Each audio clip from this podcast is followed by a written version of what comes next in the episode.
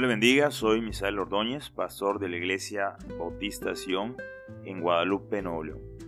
Le invito a seguir nuestra página en Facebook, donde podrá encontrar nuestra dirección, horarios de actividades y ponerse en contacto con nosotros. Sería un gran honor poder contar con su visita. El día de hoy quiero traerle una breve meditación basada en Romanos 12.1. Dice nuestra cita de la siguiente manera. Así que, hermanos, os ruego por las misericordias de Dios que presentéis vuestros cuerpos en sacrificio vivo, santo, agradable a Dios, que es vuestro culto racional. Romanos 12.1. Podemos ver, en primer lugar, que el apóstol Pablo presenta una exhortación a los hermanos de Roma, pero que esta también es extensiva a todos los que somos parte de la familia de Cristo, todos los que son hijos de Dios por la fe en Cristo Jesús. Deben poner atención especial en aquella exhortación del apóstol. Esta exhortación está fundamentada en las múltiples misericordias que Dios ha tenido para con nosotros. Él nos mira con compasión aun cuando estábamos perdidos en nuestros pecados.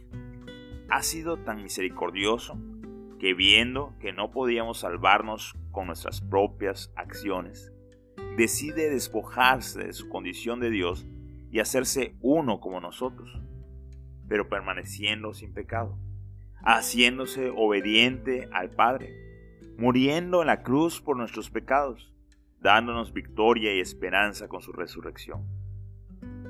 Ha tenido tanta misericordia para con el hombre que es paciente esperando que todos procedan al arrepentimiento. Su misericordia es visible en los creyentes, los cuales han sido rescatados y colocados en una posición de santos. Nos ha limpiado de nuestros pecados. En base a sus misericordias, el apóstol nos presenta su exhortación.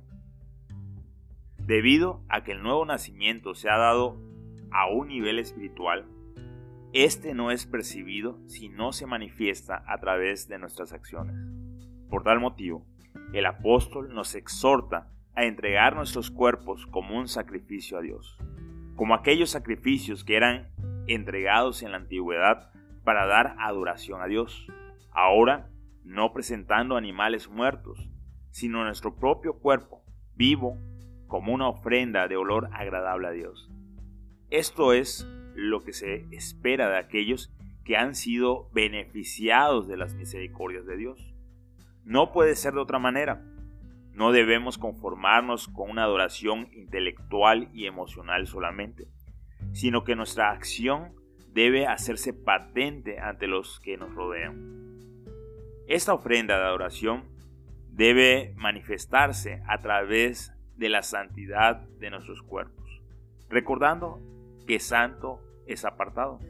Nuestros cuerpos deben ser conscientemente apartados para Dios. El pecado ya no debe reinar en nuestros cuerpos. Es así que debemos apartarnos con todo conocimiento de lo que no es agradable a Dios, porque Él nos ha comprado con la sangre de su amado Hijo. Por esa razón, Ahora nuestros cuerpos deben presentarse como instrumentos de justicia. Hemos sido hechos agradables a Dios por medio del sacrificio de Cristo. Esto es claramente visible para Dios, pero nuestros semejantes no pueden ver con sus ojos terrenales lo que ha sucedido espiritualmente. Mientras estamos en esta tierra, constantemente cometemos actos que no agradan a los ojos de Dios y los que nos rodean son conscientes de esto. En ocasiones, el nombre de Dios es despreciado por nuestras conductas, que son impropias a los hijos de Dios. Por tal motivo, debemos presentar nuestros cuerpos como una ofrenda, comportándonos de una forma agradable a Dios, no en busca de ser salvos, sino manifestando que hemos sido salvados.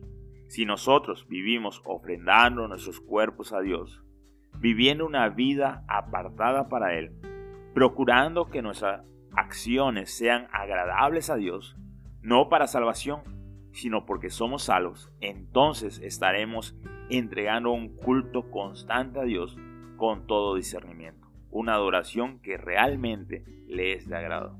Dios le bendiga.